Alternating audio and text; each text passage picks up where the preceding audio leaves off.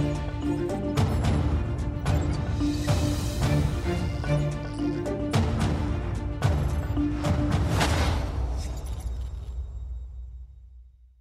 Hoje, naturalmente, com destaque para a saída de Jerónimo de Sousa da liderança do PCP, mas não só. Também vai analisar a entrevista de Miguel Alves, o secretário de Estado adjunto do Primeiro-Ministro, que finalmente quebrou o silêncio. E volta a falar do crédito à habitação e do custo de vida. Comecemos Olá. por aqui, Luís Marcos Olá, Mendes. Clara. Muito Tudo boa bem? noite. Uh, tudo bem? Uh, isto, uh, quero, quero, começar por aqui porque, segundo Sim. sei, há uma nova tendência que é descida, hum. apesar de ainda ser muito, muito tenue. Exatamente como você diz. É precisamente a inflação está alta, como todos nós sabemos, já em dois dígitos. O cabaz alimentar é das coisas que mais preocupa as pessoas, mas esta semana, ao contrário do que aconteceu em semanas eh, anteriores, por exemplo, há duas semanas, há uma ligeira diminuição no aumento dos preços. Vamos ver, os dados são da DECO Protesto, num exercício que eu considero importante de serviço público, e, portanto, são alterações para baixo, ainda muito leves, ainda muito ligeiras. Provavelmente ninguém ainda as sentou e fazer compras, mas se esta tendência se confirmar, é positivo. Se for tendência, é positivo. Vamos ver. Se então. for tendência.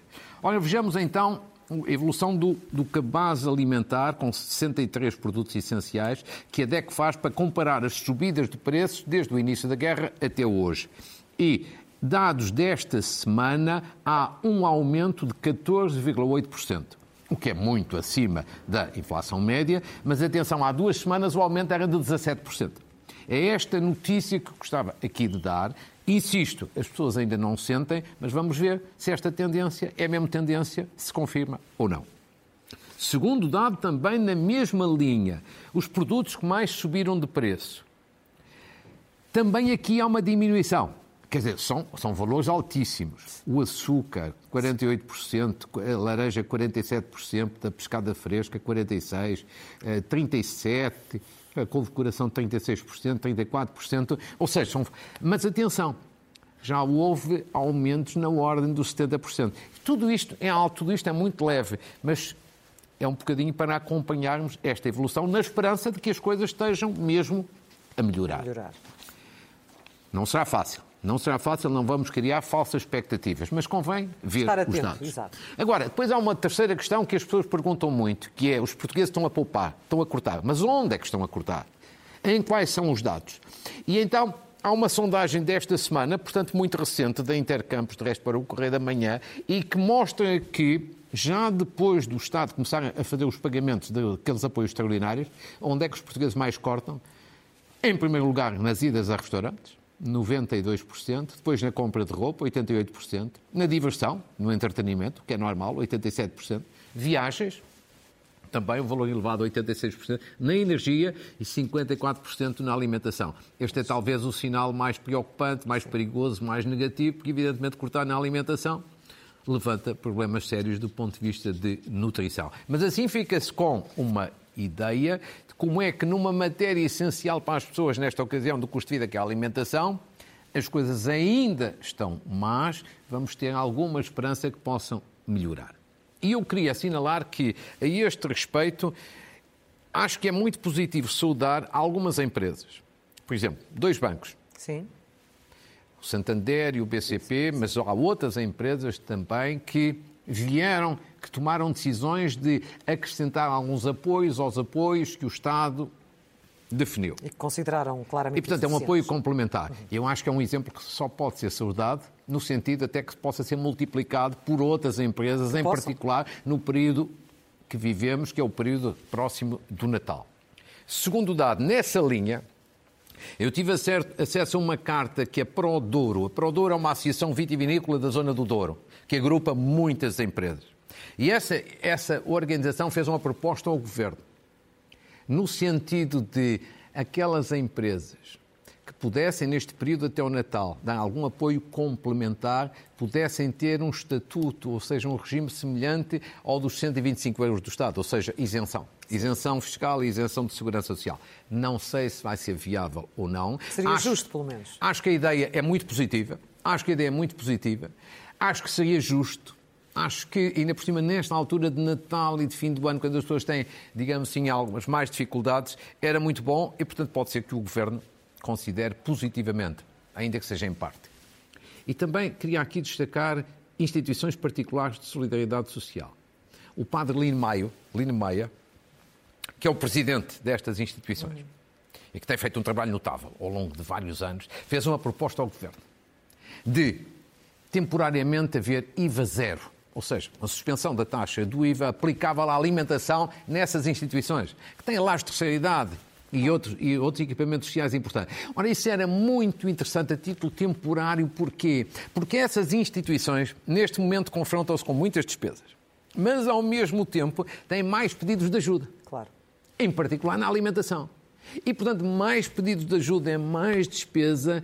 No momento em que se o Estado der esta ajuda de um IVA zero a título temporário, temporário não claro. está a ajudar ninguém a ter lucro, está-se a ajudar apenas estas instituições a ajudarem mais pessoas, mais famílias ou seja, a ter uma sociedade um bocadinho mais justa. A chegar àqueles que muitas vezes o Estado não, não, não consegue chegar Exatamente. ou chega uh, de forma insuficiente. Entretanto, o Governo levou tempo a tomar uma decisão sobre uh, as medidas que permitissem renegociar os contratos de crédito habitação. Tem-se falado aqui muito, claro. muito disso. Aquilo que, que fez, a decisão que tomou, uh, está bem tomada? Chega na altura certa? Fará a diferença?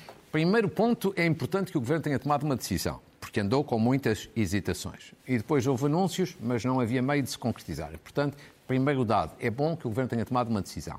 Segundo, a decisão vai ser suficiente para agradar, digamos assim, as pessoas que estão com o pesadelo das prestações da casa?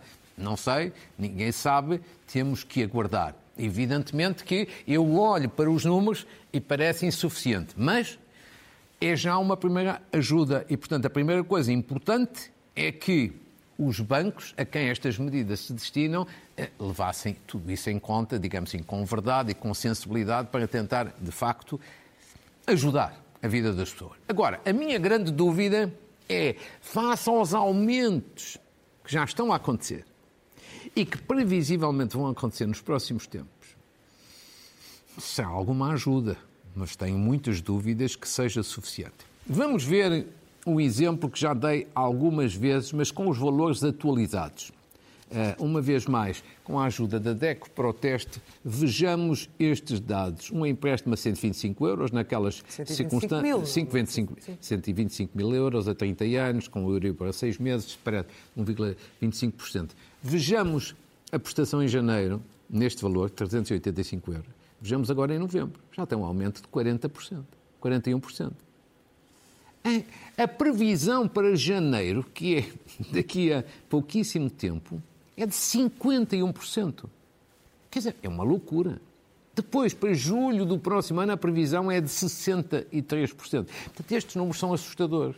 Eu não os trago aqui para dramatizar nem para empolar. Os números de resto não são meus, são objetivos.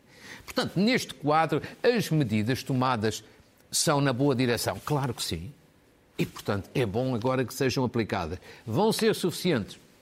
Não sabe. Mas também não é do interesse da banca ficar claro. com casas e mais casas em carteira, não. um bocadinho à imagem do que aconteceu durante, durante a crise é. de 2011. Eu, os, bancos, os bancos, há uns que reagiram de forma mais eh, aberta, outros menos aberta, mas eu julgo que todos agora vão fazer um esforço nesse sentido. E é bom que façam por uma razão muito simples. Porquê é que nós chegamos aqui? Há aqui uma questão de fundo. O problema imediato é tentar ajudar a resolver o pesadelo das pessoas que têm crédito à habitação com taxa variável, que é disso que estamos a falar. Agora, porquê é que nós temos muita gente com este regime de taxa variável, que era simpático claro. anteriormente, mas que agora é um pesadelo, e porquê é que não temos tantos contratos com renda à taxa, com renda, com, com, com, com, Sim, com, com taxa fixa, com taxa fixa? Vejamos, por exemplo, a comparação dentro da zona euro, antes de mostrar um quadro da zona euro. Não é a União Europeia, a zona euro, ou seja, os 19 países da zona euro, que, portanto, que no âmbito do Banco Central Europeu. Deste quadro, que é muito atual, do Banco Central Europeu, o que é que se constata? Quatro conclusões. Primeiro, na zona euro, que está ali a amarelo, 20, só 23% das pessoas que têm crédito na habitação é que têm taxa variável. Só 23% da zona euro. Isto são dados, de, isto são dados dos contratos celebrados em setembro deste ano, portanto são muito recentes. Isto é uma Mas, média.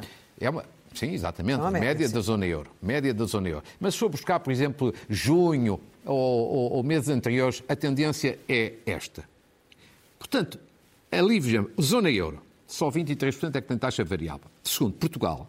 Portugal, nestes dados que são os últimos de setembro, tem 68,9% a taxa variável. Atenção, mas se fosse o conjunto era muito mais, era mais de 80%. São há sete países que estão piores do que nós, ou seja, ainda tem uma, ainda tem uma maior porcentagem de taxa variável. A Finlândia, a Lituânia, a Letónia, Chipre, a Estónia e Malta.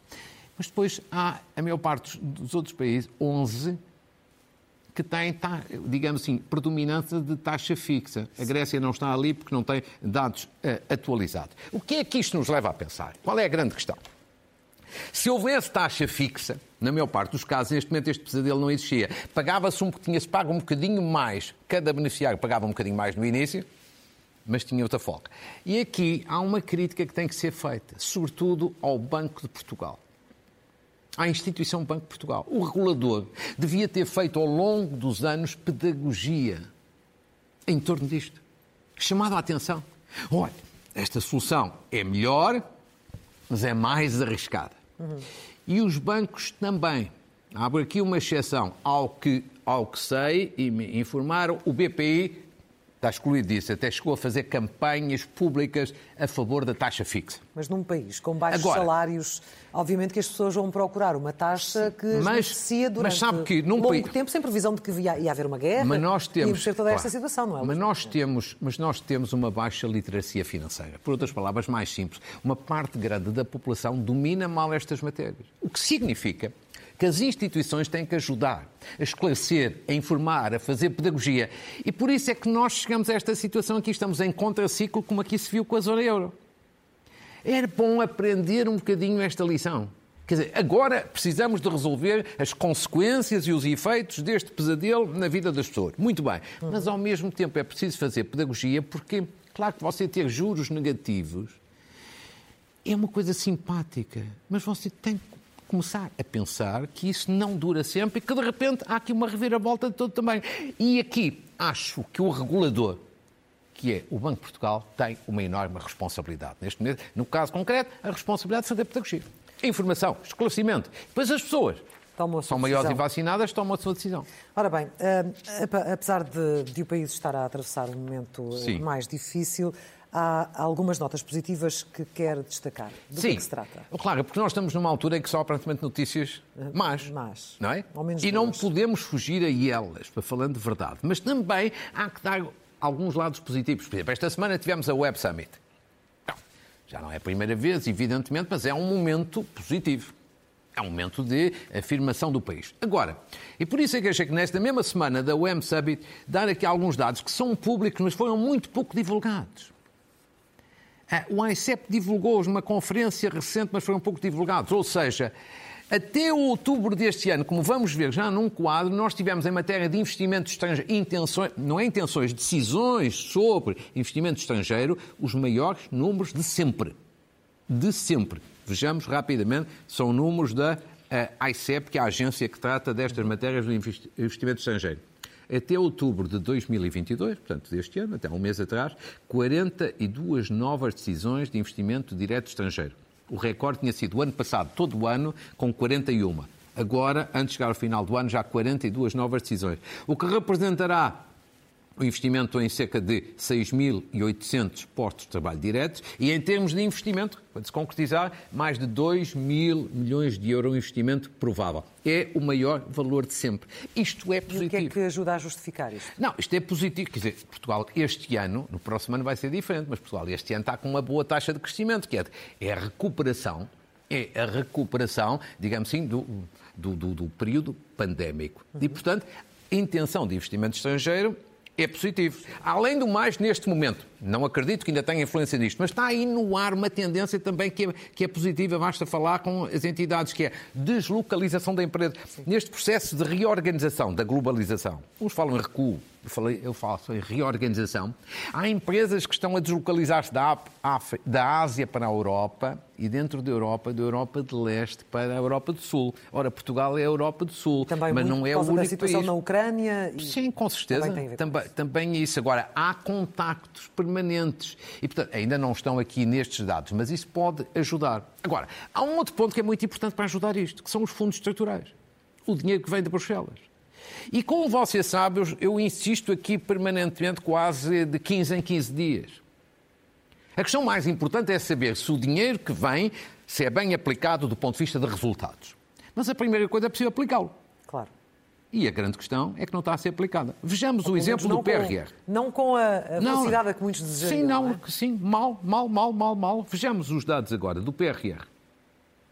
O que está executado é apenas 6% do valor total, como ali os números não, não mentem. Os números são oficiais, não são meus, são oficiais. São mil milhões de euros pagos até o momento, portanto, executados. Claro que o Governo pode dizer já há 9,3 mil milhões contratualizados. Pois está bem, mas está no papel. Pago, pago é apenas aquilo. E atenção, são mais dois dados. Isto é o PRR, que é o que mais se fala. Mas há um programa que falta um ano para terminar, que é o chamado Portugal 2020, só falta um ano e também está muito atrasado. Apesar do que diz a ministra Ana Brunhosa, que não há atrasos. Ah, não, mais ainda, a sua colega Joana Mateus, que escreve uma newsletter sobre estas matérias no Expresso, é uma jornalista muito, muito especializada, muito competente nestas matérias, escrevia esta semana que no próximo ano nós temos direito, em princípio, veja bem, a um milhão de euros por hora. Por hora? Sim. Eu, eu apresentei uns dados aqui há, um, há uns meses, quem fazia as contas eram sensivelmente 900 mil euros por hora. Isto agora, com os atrasos, já vai neste valor que ela, e muito bem disse, ou seja, são cerca de 10,5 mil milhões por ano. Portanto, nós temos aqui esta oportunidade, mas é preciso aproveitá-la. E é por causa disso e por causa dessa pressão e desse, desse nervosismo Sim. que o Presidente da República deu aquele raspanete publicamente à Ministra?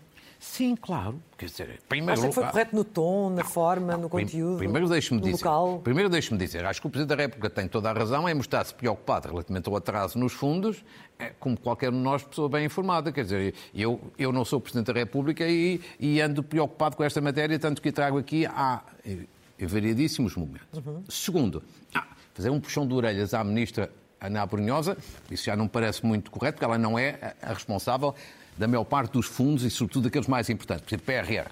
Não é ela, é a ministra Mariana Vieira da Silva. Eu, em qualquer circunstância, vou lhe dizer o seguinte: se eu pudesse recomendar alguma coisa ao Governo, ao Primeiro-Ministro, aos Ministros, ao Presidente da República, esse não é o meu papel. Se pudesse recomendar, eu recomendaria o seguinte: ainda estão a tempo de corrigir esta situação. Juntem-se à mesa, sobretudo com os responsáveis dos vários organismos e instituições que, têm, que trabalham nesta matéria vejam onde é que está o problema dos atrasos, quais são os constrangimentos, falem uns com os outros à volta da mesa. Não, não mandem e-mail para cá, nem e-mail para lá, nem recado para aqui. Nem... Juntem-se uhum. e tentem encontrar uma solução, porque esta questão é a questão mais importante para o país. Quer dizer, nós não podemos andar a reivindicar sempre mais dinheiro em Bruxelas e depois não ter capacidade de executar, e sublinho, não apenas executar, mas ter depois bom resultado, ou seja, ter, é importante ter uma boa avaliação. Portanto, acho que é importante é juntarem-se e ver onde é que está o problema e qual é a solução, antes que seja tarde, porque senão, pior, daqui a uns anos chegamos à conclusão que vamos perder fundos. Isso é uma humilhação. E aí, como dizia o Presidente, não, não perdoa não vai, não vai perdoar. Bom, há muito que se Avancemos para o próximo tema, porque Sim, já, já, já passaram 18 minutos, como passa queira, a correr. Como queira. Uh, há muito que se aguardava a saída de Jerónimo de Sousa da liderança do Partido Comunista. Acabou por eh, acontecer. Ontem ficámos a saber o que é que vai acontecer. É o momento certo? Uh, acha que. Sim. É, sabendo que era inevitável, acha, acha claro. que a escolha da, da altura é a altura correta? Primeiro, uma grande surpresa, não é? Ninguém estava à espera que acontecesse neste momento, assim tão rápido, tão tão de repente. Um cumprimento ao Jornal Sol, ao Semanário Sol, que, não tenha percebido, foi o único, na sua edição de ontem, que apontou que ia ocorrer mudança de líder no próximo fim de semana. Portanto, acertou, merece esse cumprimento. Agora, eu, a sua questão é a questão política. Deixe-me antes uma, uma de natureza pessoal. Sim. Eu gosto muito de Jerónimo de Sousa, do ponto de vista pessoal. As ideias estamos quase nos antípodas. Nem ele gosta das minhas, nem eu nas dele. Mas eu, eu, eu tenho uma grande admiração por Jerónimo Sousa no plano político, pela, pelas suas convicções, pela coragem de assumir as suas convicções. As convicções dele podem ser diferentes das minhas, mas eu respeito sempre muito e admiro sempre muito as pessoas que têm coragem de ter convicções. Ainda que eu não gosto delas. Uhum. E depois, tenho uma grande admiração dele no plano pessoal, porque ele é um verdadeiro senhor. É um senhor. Vou-lhe até dizer, na segunda-feira estive com ele. Já não o vi há anos, pessoalmente. Embora eu o conheça há muitos anos, num jantar oficial, de resto achei ótimo, do ponto de vista de saúde uh, e, de, e de conversa. E ele é sempre um senhor. Portanto, aqui uma homenagem do ponto de vista pessoal. Agora, ainda a sua questão do ponto de vista político. Isto era inevitável, a sua questão? Sim. Eu acho que era inevitável. Tinha que acontecer. Sim. E tinha que acontecer porquê? Primeiro porque o PCP, os últimos anos foram fatais do ponto de vista político para o PCP. Um desastre. Sobretudo três grandes erros que o PCP cometeu. Primeiro, um erro estratégico, a geringonça. A geringonça foi um grande negócio político para o Partido Socialista e para António Costa, sem dúvida. Hoje tem uma maioria absoluta, quando há uns anos estava na oposição. Agora, foi um mau negócio político para o PCP. O PCP foi a pique nas eleições. Duas autárquicas a perder, a perder, e nas eleições nacionais. Sim. Está reduzido hoje ao mínimo dos mínimos. Portanto, isto foi um bom negócio para o PS, um mau negócio para o PCP. Do negócio do ponto de vista político. Então. Político, claro. Segundo, um erro de avaliação que o PCP cometeu, que foi o chumbo do penúltimo orçamento. Quer dizer, isso foi um erro enorme. Como é que o PCP não previu que ia ser fortemente penalizado nas urnas, que até ia ajudar a que o PS tivesse uma maioria absoluta? Foi um erro de avaliação de principiante. O PCP o que devia ter deixado era chegar à legislatura até ao final e depois sim, depois já não, não repetia a geringonça. Portanto, isto é um erro enorme. Pagou um preço elevado. E depois, eu acho que tem um último erro, que é a Ucrânia, guerra na Ucrânia. Por causa do ódio contra os Estados Unidos e contra a NATO, o PCP, na prática, não é na teoria, mas na prática, colocou-se ao lado da Rússia, ao lado do Sr. Putin, nesta guerra da Ucrânia, numa, numa posição que nenhum português compreende. Claro que diz-se, ah, não, não está ao lado de Putin. Não, na prática está. Na prática, que é o que interessa, e portanto, isto são três erros brutais do PCP. E, portanto, isto foi fatal. Uhum. Portanto, neste quadro, independentemente das questões pessoais, era inevitável mudar a liderança. E este Agora, novo líder uh, é uma escolha mais surpreendente para o exterior do que propriamente internamente? Parece é internamente uma... uma escolha óbvia?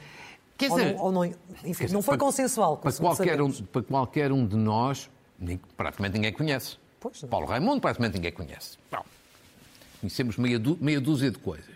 Agora, à sua questão. O PCP lá saberá, que é portanto, mais competente, porventura é mais consensual, não tendo unanimidade. Eu diria o seguinte: vai mudar alguma coisa na orientação do PCP com o novo líder? Não. A minha resposta é não. E Mas isso porquê? independentemente de quem fosse escolhido ou não? Pois, mas, eh, mas podia, podia, apesar de tudo, ter aqui alguma diferença. Agora, acho que no caso concreto não vai ter nenhuma alteração. Primeiro, no PCP manda muito mais o coletivo que o líder. Portanto, não é a mudança de um líder, ao contrário do que acontece nos outros partidos. Os outros partidos mudam o líder, mudam em grande medida a orientação. No PCP não é bem assim. Segundo, é conhecido que Paulo Raimundo tem posições muito ortodoxas. Portanto, acredito que vai mudar. Mas para mim, sobretudo, há uma questão mais de fundo, que é a seguinte já passou o tempo para o PCP, se quisesse, mudar de orientação política. Isto na vida, na vida e na política há um tempo para tudo. O PCP agora não tem alternativa. Olha, se mudar a sua orientação política, vai se descaracterizar. Descaracterizando-se, vai perder. Perdendo, vai cavando a sua irrelevância, a sua morte política, entre aspas, a sua irrelevância. Se mantém a orientação vai agravar o seu envelhecimento e o seu divórcio da sociedade, perde e cava a sua irrelevância. Acho que o PCP chegou a um tempo em que já não tem alternativa. Houve um tempo, há uns anos atrás, que o PCP pôde mudar. Não quis mudar. Não. E eu acho que agora caminha para a irrelevância. Agora, em qualquer circunstância, este é o melhor momento que o PCP tem para mudar de líder, que é no início da legislatura, para dar tempo ao novo líder para se poder afirmar. Até porque ele vai ter uma dificuldade enorme. Não é apenas não ser conhecido o país. Também não, tem, não, ah, não está no Parlamento? Não está no Parlamento. Isso é uma dificuldade. Agora, vamos ver, em qualquer circunstância, eh, eh, deixe-me só dizer, acho que o PCP parece que aplaudiu quatro minutos seguidos de pé Jerónimo de Sousa na sua reunião do Comitê Central. Acho que não faz mais que a sua obrigação, porque acho que o PCP tem uma dívida eterna de gratidão para com Jerónimo de Sousa. Porque Jerónimo de Sousa pela sua simpatia, pela sua honestidade, pela sua imagem de autenticidade e de correção, ajudou o PCP em muitos momentos muito difíceis. Ou seja, acho que foi Jerónimo de Sousa, pelas suas qualidades pessoais, que de alguma forma, amorteceu e adiou a queda do PCP, senão a queda poderia dar mais tarde. E por isso é uma situação muito difícil, aquela em que o PCP se meteu nos, últimos anos. Na minha modesta opinião, a geringonça foi politicamente fatal para o PCP. Veremos, iremos acompanhar este, esta nova liderança depois de 18 Sim. anos de Jerónimo de Sousa à frente do PCP. Muito rapidamente, em relação à entrevista de Miguel Alves, o secretário de Estado adjunto do Primeiro-Ministro, quebrou o silêncio. O que é que achou das explicações? O que é que achou da entrevista? Olha, em primeiro lugar, deixe-me fazer um pequeno desabafo. Eu não o conheço, mas é, é um jovem, porventura é talentoso, não sei mas eh, é jovem, mas já tem muitos vícios dos mais velhos. Então? Olha, em primeiro lugar, resolveu agora vir falar. Já devia ter feito mais cedo. E falou só porque foi pressionado por toda a opinião pública e a opinião publicada. E, e, com uma explicação completamente esfarrapada. Dizer, primeiro quis falar com a Procuradoria-Geral da República. Mentira pegada. Ele não falou nada com a Procuradoria-Geral da República. Ele mandou uma carta à Procuradoria-Geral da República a dizer que está disponível para ser ouvido. Exato. Há de ser ouvido. Portanto, ele não falou, mandou uma carta. Portanto, já podia ter dado estas explicações públicas há muito tempo.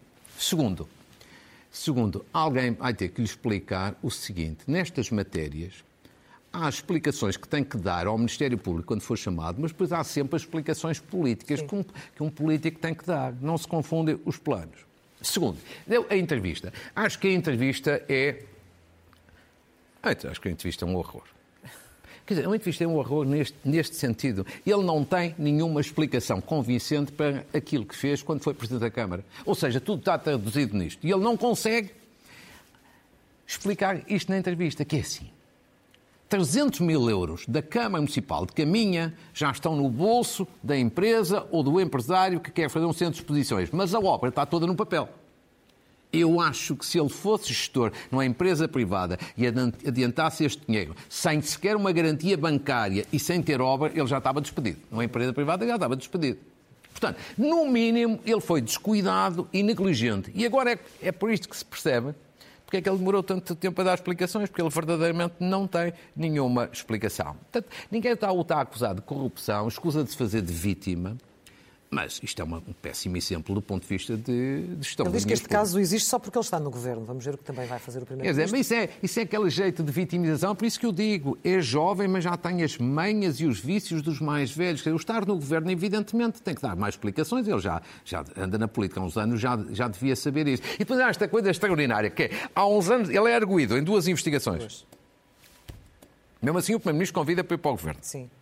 Há uns anos atrás, em 2017, houve três secretários de Estado que saíram do governo porque foram constituídos arguídos naquele célebre caso do Galpgate. Sim. Ou seja, houve um momento em 2017 que o Primeiro-Ministro achou uma atitude nobre, secretários de saírem do governo por causa de serem constituídos arguídos. Agora, achou o contrário de convidar para o governo alguém que era arguído em duas investigações. Portanto, a, a coerência não é propriamente o ponto mais forte, digamos assim, neste momento dos nossos queridos governantes.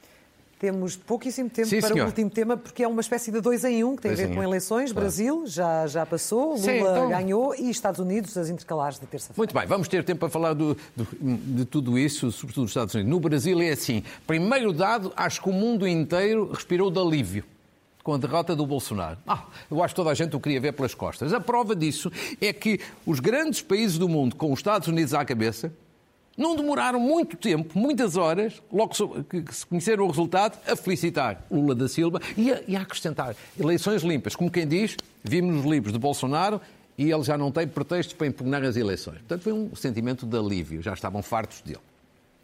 Estava, estava toda a gente no mundo inteiro farto dele. Segundo, Bolsonaro portou-se péssimo, não reconhecendo a derrota, não felicitando o vencedor, mas eu diria que podia ser pior. Trump foi pior. Portanto, foi mal, mas podia ser pior. E acho que neste momento ele só está preocupado com uma coisa. Eu acho que ele neste momento só está preocupado com uma coisa. Eu acho que ele está cheio de medo de ser preso.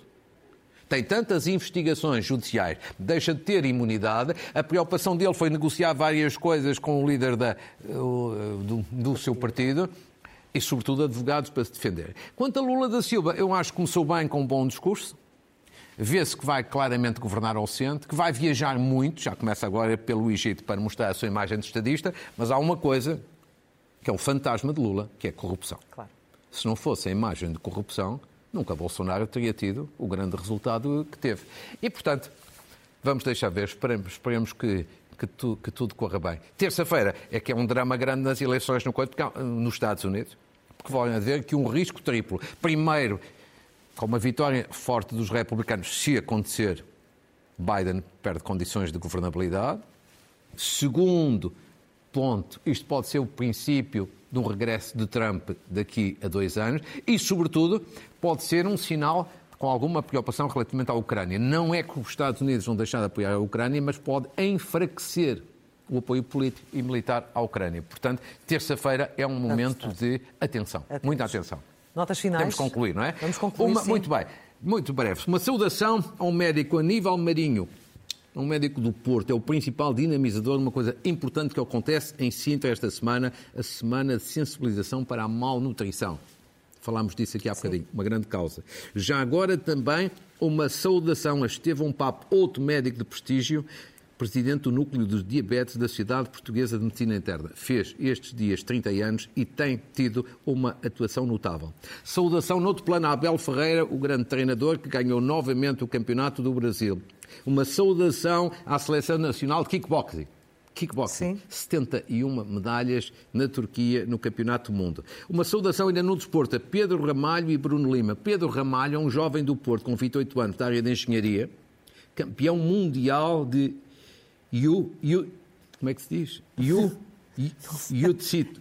Jiu-jitsu? Jiu-jitsu. É, Jiu eu sou um desastre. Sim, sim. Eu, já, eu, já, eu, já, pensava que me ia, que me ia enganar. Sim. E Bruno Lima, que na mesma modalidade teve a medalha de bronze. Mas são é, dois jogos, algo que sei, talentosos. Uhum. E uma saudação aqui de caráter cultural e solidário ao projeto Hora do Conto, em Braga. Sabe o que é que é, claro? É um conjunto de voluntários que todas as semanas vão a uma instituição ler um conto para pessoas mais idosas, idosas, e a partir daí introduzir um debate sobre questões da atualidade. Isto está a ser feito na Casa do Areal, no Centro Social da Veleda, no Centro Social de Sobreposto, no Asilo São José e no Centro de Santo Estevão de Penso em Braga. E, portanto, tem, tem, tem... mais voluntários ah. ajuda muito a cultivar esta boa relação afetiva com os idosos. E a finalizar dois livros, um sobre a pandemia.